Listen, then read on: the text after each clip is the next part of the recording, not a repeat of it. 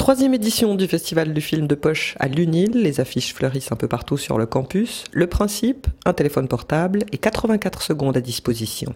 L'idée, c'est d'inviter tous les membres de la communauté universitaire, donc les étudiants, les collaborateurs, mais aussi les anciens étudiants, euh, à partager leur vision personnelle de l'université et surtout de l'université de demain.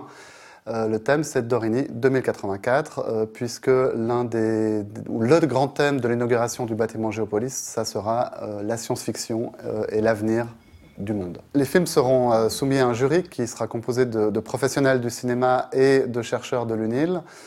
Euh, et l'important pour les participants, c'est de donner la priorité à l'originalité du regard personnel sur l'institution et pas à la qualité technique des films. Donc, ce n'est pas la facture des films qui nous intéresse, mais plutôt euh, le message, l'originalité du, regard, le ton, l'humour éventuellement qui pourrait en sortir.